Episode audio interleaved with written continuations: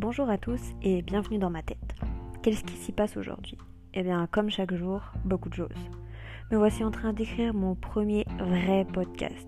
Oui, je suis le genre de personne mettre des mots entre guillemets, même à l'oral. Désolée. Si vous voulez tout savoir, je suis sur mon canapé, il est 17h36, il y a la tempête dehors et j'attends. Oui, j'attends que le temps passe, comme chaque jour de ma vie.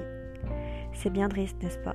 Moi, je trouve ça triste, presque aussi triste que ce temps gris dehors. Là, dans ma tête, il y a plein de choses qui se passent. Je me demande quelle activité commencer. Jouer à un jeu vidéo?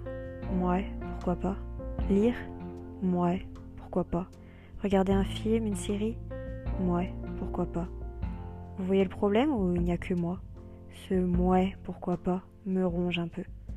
Faire les choses lassement, par dépit, sans conviction, est-ce vraiment ça la vie? Ou est-ce que je me mets trop la pression pour tout? Peut-être les deux. Quand, quand Morel dit, dans une de ses chansons, si on a tous une place, tous un rang, j'ai pas dû recevoir leur putain de plan, allez leur dire que c'est plus marrant, j'aimerais bien comprendre le truc maintenant, c'était censé durer juste un temps.